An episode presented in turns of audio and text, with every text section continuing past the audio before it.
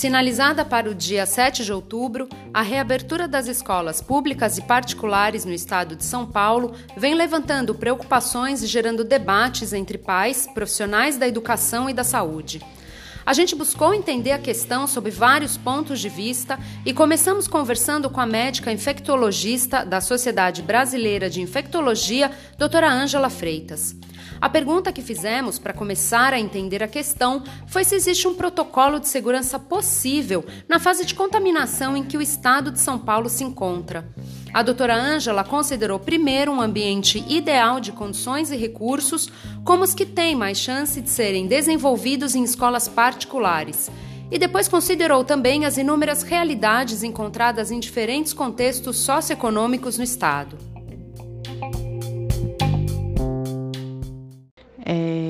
A gente ainda tem muito pouco dado na literatura científica sobre a transmissibilidade é, em crianças e no ambiente, no contexto escolar. Né? A gente sabe, a gente não sabe exatamente o quanto as crianças são transmissíveis, mas gente, transmissoras, mas a gente sabe que elas podem transmitir. Né? É, os países que implementaram protocolos de cuidado para a reabertura da escola e reabriram e deu certo eram países que estavam com taxa de transmissão da doença na comunidade, que aquele R que às vezes comentam, né, que os pesquisadores comentam, os epidemiologistas comentam, estavam próximo a meio essa taxa de transmissibilidade, né, bem menor do que um, próximo a meio. O que significa o quê? Se o vírus não está circulando na comunidade, ele vai ter menor circulação na escola. Né? É... Qual que é a maior preocupação da escola? É a rede de contatos que as crianças vão ter e o quanto elas vão conseguir ficar com o isolamento social dentro das salas, né? Então a gente precisaria ter lá um metro e meio de distância é, elas precisariam usar máscaras, máscaras eficazes o tempo todo. Então, é a máscara recomendada pelo OMS, que são três camadas. A camada externa tem que ser impermeável, a camada interna de algodão, a camada do meio ser um filtro ou uma máscara do tipo hospitalar cirúrgica. E essa máscara tem que ser trocada a cada duas, no máximo três horas. A mão tem que ser higienizada o tempo inteiro. Né? Com essas medidas, a gente consegue garantir que não vai haver transmissão no ambiente escolar? Não, não conseguimos. A África do Sul reabriu as escolas no momento em que a taxa de transmissão na comunidade está maior do que um. Eles tiveram vários surtos é, identificados e transmissão nos indivíduos nas escolas. Isso não está divulgado em trabalho científico, mas procurando a gente consegue achar em reportagens né, na mídia sul-africana. É, e na hora que a gente vê as fotos, eles mostrando os protocolos de rotina de volta escolar, tá lá todo mundo de máscara, professor com face shield, né, todo mundo com distanciamento. Então, o que aparenta que se tiver tendo transmissão na comunidade, vai acabar aumentando a transmissão dentro das escolas mas a gente não consegue garantir com toda certeza isso. Agora, os estudos que mostraram que deu certo, já estava dando certo fora da escola. Né? Então, o que, que preocupa com esse retorno? As crianças, elas não adoecem tanto quanto os adultos e elas evoluem com menos gravidade. Né? Então, o retorno das aulas tem uma certa segurança para as crianças. A gente não consegue garantir que nenhuma criança pode ficar grave, mas a maioria das crianças que ficaram grave por Covid tinham comorbidades. Né, tinham outras doenças de base. Mas a gente tem registro nos dados epidemiológicos do estado de São Paulo, né, que estava disponível até semana passada, né, se pegar nos boletins anteriores, agora eles pararam de colocar isso no boletim, mas a gente vê que teve sim óbito de criança que não tinha nenhuma comorbidade. Né? Então preocupa se a gente começar muito essa rede de contatos e muitas crianças se infectarem, né? É, se de fato vai, não vamos continuar tendo poucos óbitos em crianças. Eu acho que é uma resposta que a gente não consegue dar. Né? Essa resposta a gente vai ter que viver para dar. E com certeza os professores né, e funcionários que estão em isolamento em casa né, é um grupo de risco. E as crianças, elas são muito assintomáticas, mas elas podem transmitir. Então, a gente espera que tenha infecção entre os professores e funcionários da escola, das escolas. E como são muitos, né, a gente está falando aqui na casa dos milhares de professores, é, provavelmente a gente vai ter óbitos entre professores também. Mesmo com o uso de certas medidas de proteção, é possível que isso aconteça. Né? Então, a gente consegue ter protocolos para diminuir o risco de transmissão dentro da escola, mas certamente existirá transmissão dentro da escola e, e, existirão pessoas que vão ficar grave.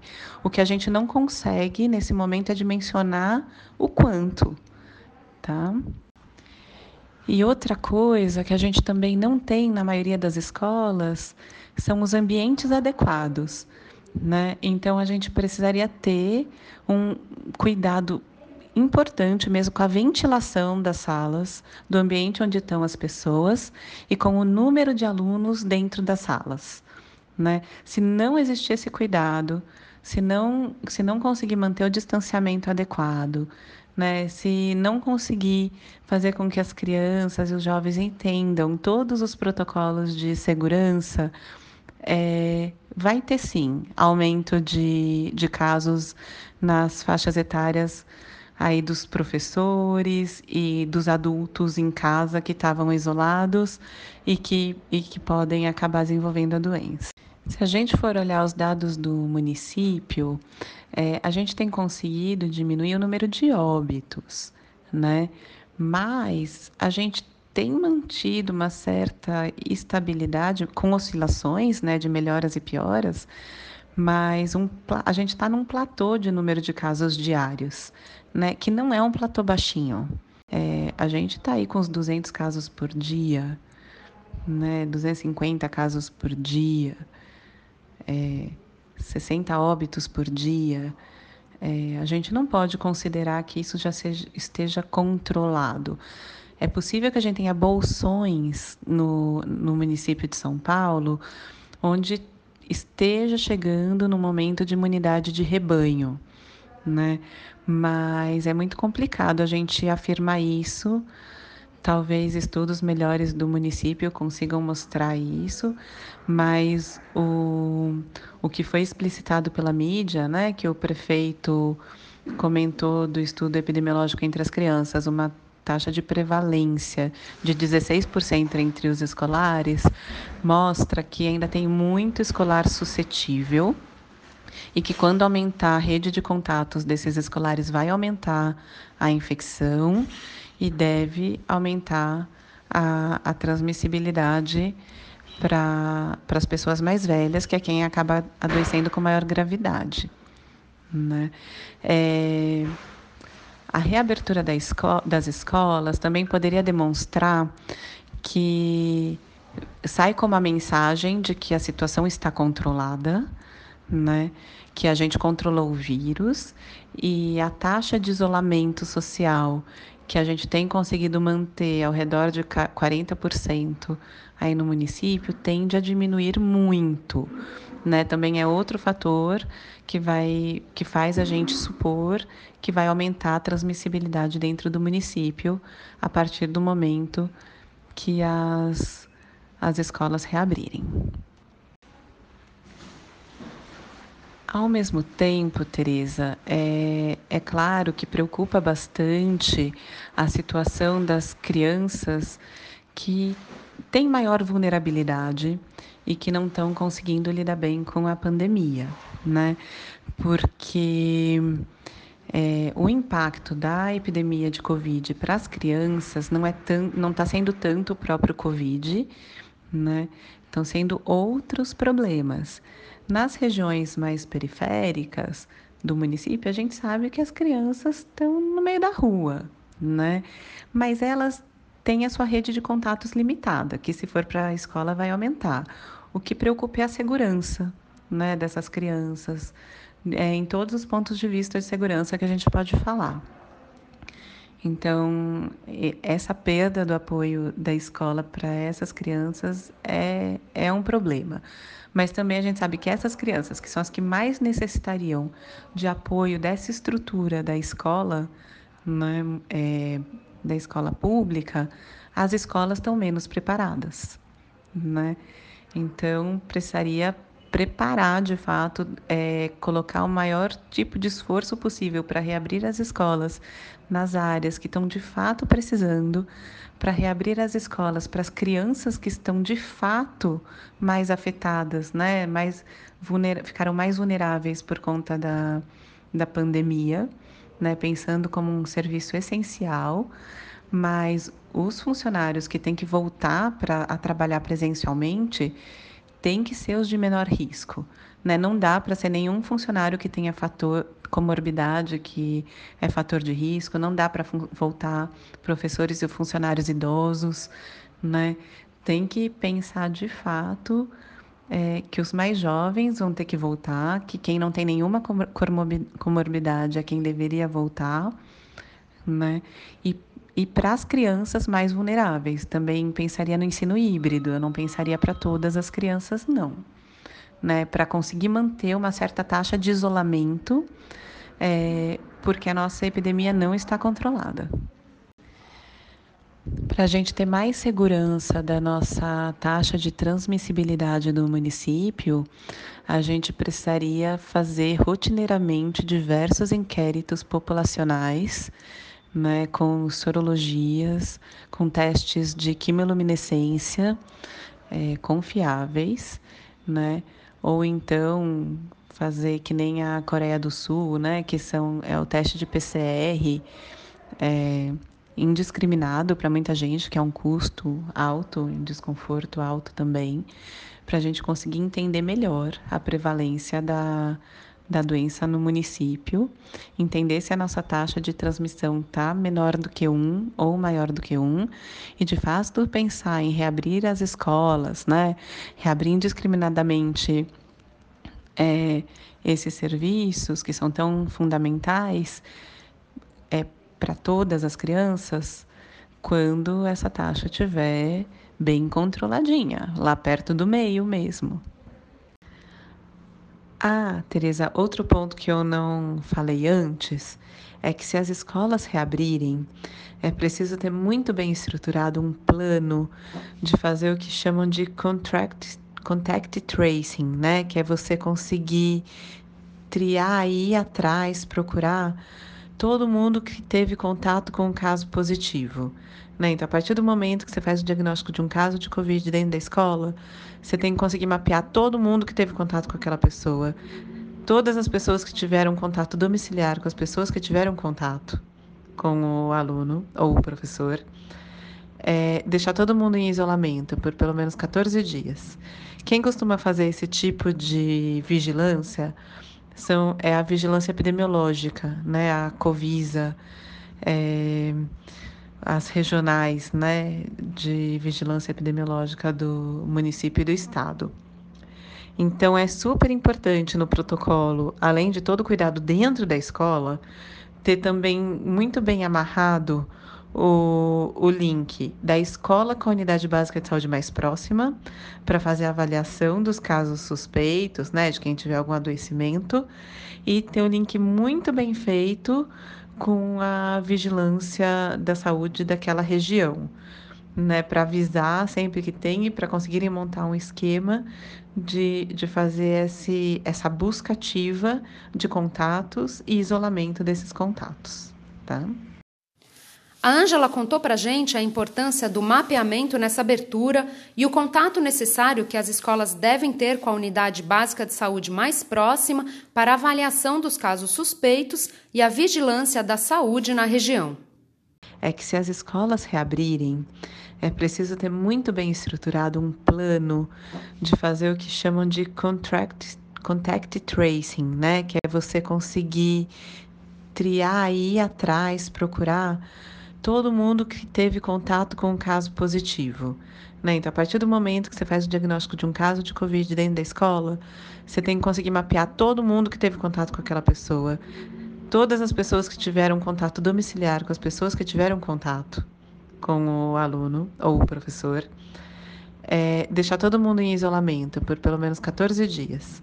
Quem costuma fazer esse tipo de vigilância são, é a vigilância epidemiológica, né? a Covisa, é, as regionais né? de vigilância epidemiológica do município e do estado.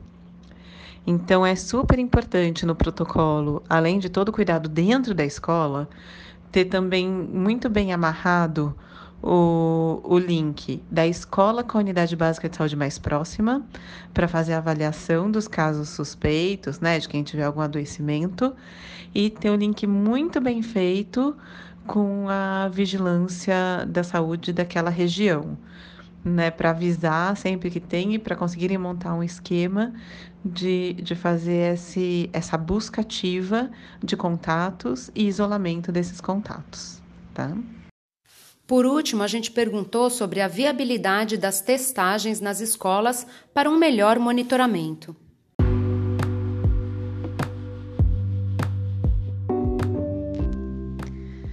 Sobre as testagens, é assim, o ideal de testagem para saber que alguém está é, doente naquele momento é fazer o suave nasofaríngeo, que é colocar o cotonete no nariz até lá o final, um cotonete grandão, assim, que vai até o fim, até a, até a nasofaringe.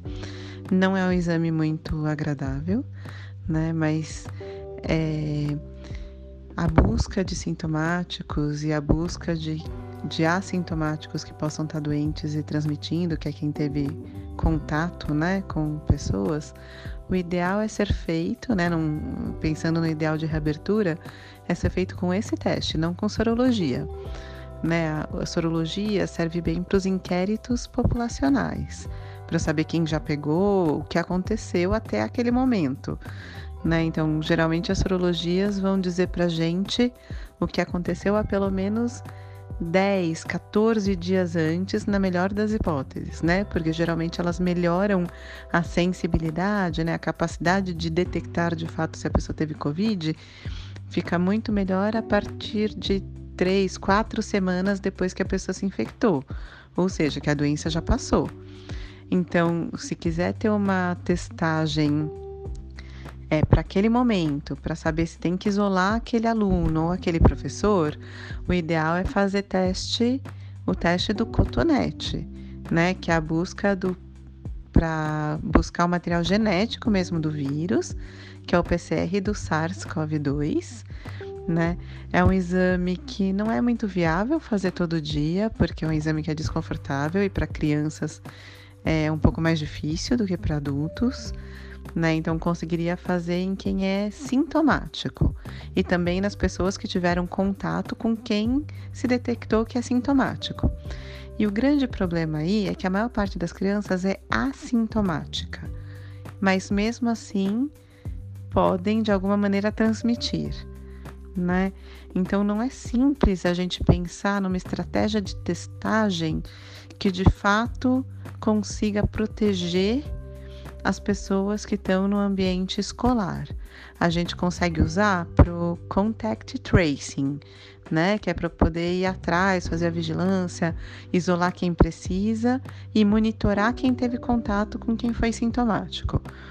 É, mas fazer em crianças esse rastreio pelo teste do cotonete, que seria o ideal, é muito pouco prático né, certamente não vai ser muito bem aceito pela comunidade escolar. A gente procurou também o Alexandro Santos, consultor legislativo em pedagogia na Câmara Municipal de São Paulo, doutor em educação pela Universidade de São Paulo e coordenador do curso de pedagogia da Faculdade do Educador. A gente perguntou para o Alessandro quais são as implicações da volta às aulas nesse segundo semestre, tanto para a rede pública quanto para a particular. Acho que a primeira coisa importante para a gente trazer para essa conversa é a correção de uma falsa dicotomia que tem sido apresentada socialmente é, e tem feito as pessoas acreditarem que existe uma parcela da sociedade que defende que as escolas devem ficar fechadas e outra parcela da sociedade que defende que as escolas devem ser abertas. Essa dicotomia é falsa. Todo mundo que é sério, todo mundo que luta pela garantia do direito humano à educação, quer que as escolas voltem a atender as suas crianças presencialmente. Nós, os educadores, educadoras, pesquisadores e pesquisadoras do campo da educação, nós não temos dúvida de que a escola aberta é o melhor caminho para as crianças, porque a escola cumpre uma função social extremamente relevante nos territórios e comunidades em que elas estão instaladas. A questão é outra, a questão é como é que a gente pode garantir que as escolas estejam abertas, mas abertas com a segurança necessária para garantir não só o direito à educação, mas o direito à saúde e o direito à vida das crianças, adolescentes e jovens, dos seus educadores e das suas famílias. E neste momento, não há nenhuma estratégia que consiga garantir essa segurança. Eu quero dizer que a pandemia de Covid-19, ela teve um duplo impacto na educação brasileira. Ela tornou mais agudos, mais dramáticos problemas estruturais dos sistemas de ensino no Brasil, que já existiam antes da pandemia, e ela apresentou problemas novos. Então, eu quero dizer que o Brasil já tinha um problema gravíssimo no que diz respeito à infraestrutura física das escolas. O Brasil já tinha um problema gravíssimo no que diz respeito à quantidade de profissionais que trabalham em cada escola para dar conta da demanda escolar. A pandemia só tornou esses problemas mais agudos e mais graves.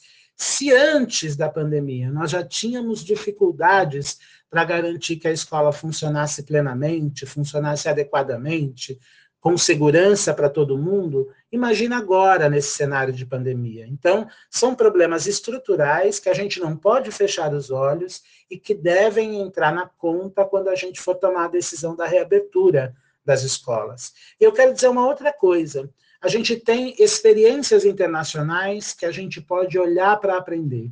Países que tiveram um enfrentamento muito mais sério e muito mais consistente da pandemia que fizeram, por exemplo, testagem em larga escala, que fizeram acompanhamento e monitoramento de casos assintomáticos, que fizeram isolamento social bastante rigoroso e que abriram as suas escolas depois de fazer todas essas estratégias, tiveram que fechar as escolas, porque mesmo tomando todos esses cuidados, a reabertura das escolas significou um aumento geométrico de casos de contaminação e de mortes. Então, se a gente olhando para a experiência internacional e pensando em países que enfrentaram mais seriamente a pandemia, nós não temos nenhuma evidência de que reabrir as escolas é um bom caminho, por que, que nós, um país que não enfrentou adequadamente a pandemia, que não fez testagem em larga escala, que não acompanhou casos assintomáticos como deveria, que não conseguiu garantir isolamento social como precisava, por que, que nós estamos discutindo reabertura de escolas? Certamente, nós não estamos discutindo a reabertura por nenhuma razão pedagógica. Nós estamos discutindo a reabertura por uma pressão, a meu ver, basicamente da economia, uma pressão que tem a ver com a iminência de falência de uma parte importante das escolas privadas que perderam matrícula nesse período, que estão enfrentando dificuldades objetivas para se sustentar financeiramente, e uma pressão também de empregadoras e empregadores que acreditam que as escolas fechadas causam um impacto significativo na aderência ao trabalho dos profissionais, dos adultos que cuidam dessas crianças. E é verdade, a pandemia gera efeitos econômicos, só que a educação e a escola, sobretudo a escola pública, não pode servir de solução para um problema que não é educacional. Para resolver os problemas relativos à crise econômica que nós estamos enfrentando, o que nós precisávamos é de uma política econômica séria e consistente que cuidasse dos mais vulneráveis. Enquanto a gente não tiver isso, a gente vai procurar soluções paliativas e perigosas para enfrentar a recessão econômica e podem colocar em risco a vida das crianças, adolescentes e jovens, dos seus educadores e educadoras e a vida de suas famílias. É importante a gente lembrar as aprendizagens, o campo pedagógico da educação, nós conseguimos recuperar quando for o caso de reabrir as escolas, mas nós não conseguiremos recuperar as vidas perdidas de uma decisão tomada às pressas e mal construída.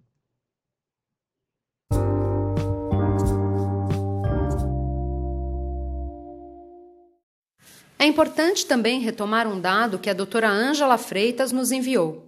Na Austrália, mais precisamente no estado das Novas Gales do Sul, a abertura das escolas deu certo, impactou pouco, mas o fato é que o pico no estado inteiro foi de apenas 350 casos. Durou uma semana e depois já caiu rapidamente quando ficou restrita toda a circulação e o ensino híbrido foi instituído. As escolas mantiveram-se abertas para quem precisava, e mesmo com essa baixa circulação do vírus, houve registros de surtos em escolas. A gente aproveitou e perguntou para o Alexandro também a questão das escolas particulares, que declaram terem condições mais adequadas para a abertura. Olha, em primeiro lugar, é importante a gente entender que quando nós falamos das escolas particulares no Brasil, nós estamos falando de um universo pequeno do alunado, né? não chega a 20% o alunado brasileiro na escola privada, mas de um grupo de escolas que é muito heterogêneo. Eu tenho escolas privadas, a sua grande maioria escolas privadas pequenas, que atendem uma clientela local do bairro. Muitas vezes essas escolas pequenas, dos bairros mais pobres, elas oferecem condições de infraestrutura mais precárias do que as escolas públicas, por exemplo. Então eu tenho um grupo grande de escolas particulares que não tem condições de infraestrutura para uma reabertura cuidadosa e segura. E eu tenho colégios de médio e de grande porte que, a partir de uma determinada faixa de preços de mensalidade, de fato conseguem oferecer com mais rapidez uma infraestrutura um pouco mais adequada para o retorno. Mas o que a gente precisa lembrar é que, mesmo esses colégios que conseguem oferecer um, uma infraestrutura um pouco mais adequada para um retorno seguro, eles vão precisar lidar com uma pandemia que está fora de controle no Brasil. E que, portanto, as medidas que podem ser tomadas dentro da escola não resolvem o problema da contaminação e não mitigam todos os riscos que a retomada da atividade pode provocar. É importante a gente sublinhar mais uma vez mesmo em países em que o retorno às aulas foi autorizado depois de um controle sério da pandemia, as escolas públicas e privadas estão enfrentando surtos de contaminação e estão precisando fechar novamente. E uh, eu conheço uma boa parte das escolas privadas mais tradicionais e mais sérias que já assumiram o compromisso de não retornar enquanto a pandemia não estiver sob controle. Então é importante que a gente entenda que dentro desse grupo de escolas particulares, que uma parte delas está pautando o retorno, a gente tem um grupo muito heterogêneo, muito diverso e que, portanto, a gente não pode assumir o pressuposto de que, por ser uma escola particular, necessariamente ela consegue ofertar melhores condições para o retorno, e nós não podemos assumir também o risco de fazer o retorno considerando apenas os aspectos intraescolares. Os aspectos extraescolares também implicam em riscos graves à saúde das crianças, dos professores e professoras e à saúde das famílias. Por fim, a gente ouviu a professora Rosângela sobre o protocolo da Secretaria Municipal da Educação para a abertura das escolas. Rosângela é professora do Ensino Fundamental 1 de uma escola municipal da Zona Norte da cidade de São Paulo.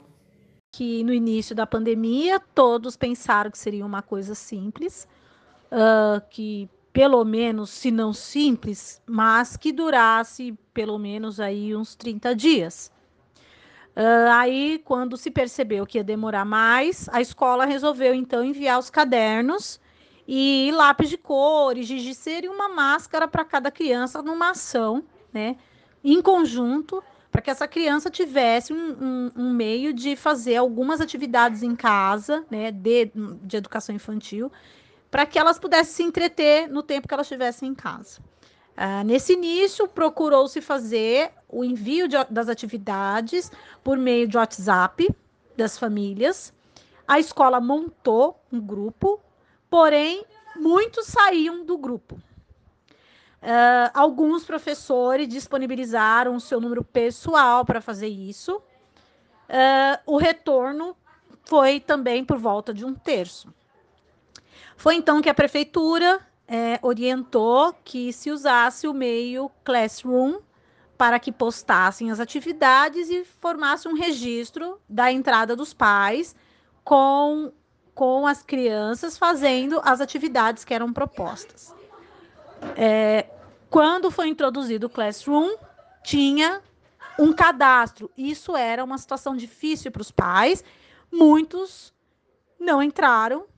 A, a, escola entrou em contato com os pais e o que eles dizem é: não tenho é, acesso ao Wi-Fi, minha rede de dados eu não consigo usar para isso. Uh, estou saindo para trabalhar. Quando eu chego em casa, não tenho tempo de ajudar a fazer. É, ou tem um filho mais velho, então, quando esse filho mais velho faz a atividade dele, eu coloco o mais novo junto, ensino as letras e os números para ele escrever. Então, tem a situação do pai que está ensinando é, atividade diversa da educação infantil, porque é aquilo que ele aprendeu, é aquilo que ele sabe fazer.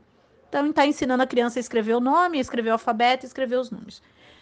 Tem o pai que não tem tempo, e tem a grande maioria que não tem acesso. Só tem um aparelho de celular em casa e não tem computador, ou só tem um computador em casa e prioriza a criança do ensino fundamental. Uh, a situação é, a escola percebeu, fazendo uma enquete com os professores, que a situação estava dessa maneira e, e então teve a iniciativa de perguntar para os pais, fazer um, fizemos um, um questionário, um formulário para os pais responderem como estava sendo, qual era a dificuldade, né? E se eles tinham intenção de mandar os filhos para a escola é, quando tivesse autorização. Uh, 350 crianças, tivemos 50, 150 formulários devolvidos em uma semana. Esta é a segunda semana. E são unânimes em dizer que não vão enviar as crianças para a escola.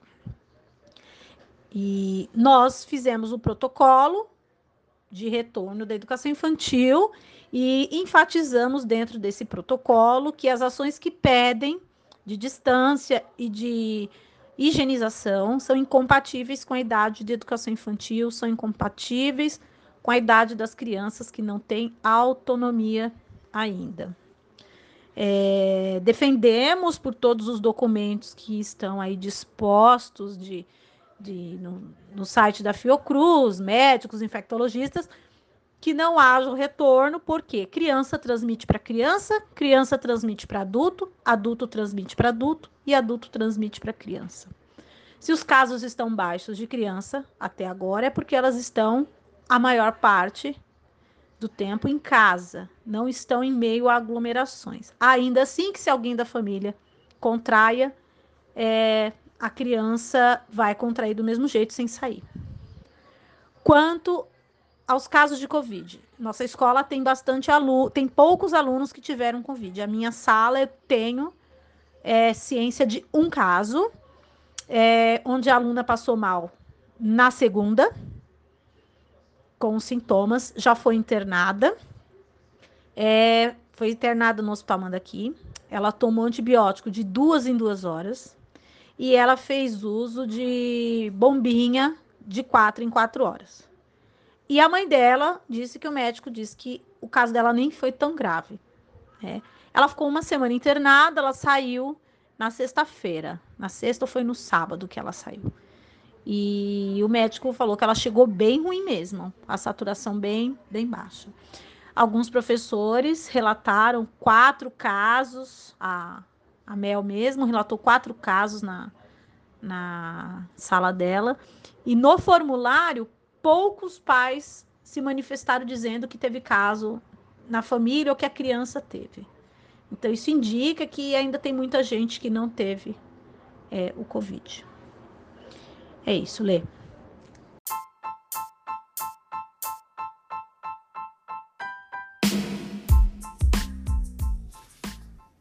Se você quiser ler o artigo técnico da consultoria da área social da Câmara Municipal de São Paulo, é só acessar sãopaulo.sp.leg.br no menu de opções em Institucional, Consultoria Técnico-Legislativa dentro de Em Pauta. Por hoje, esse foi o nosso assunto e daqui a pouco tem mais. Até já!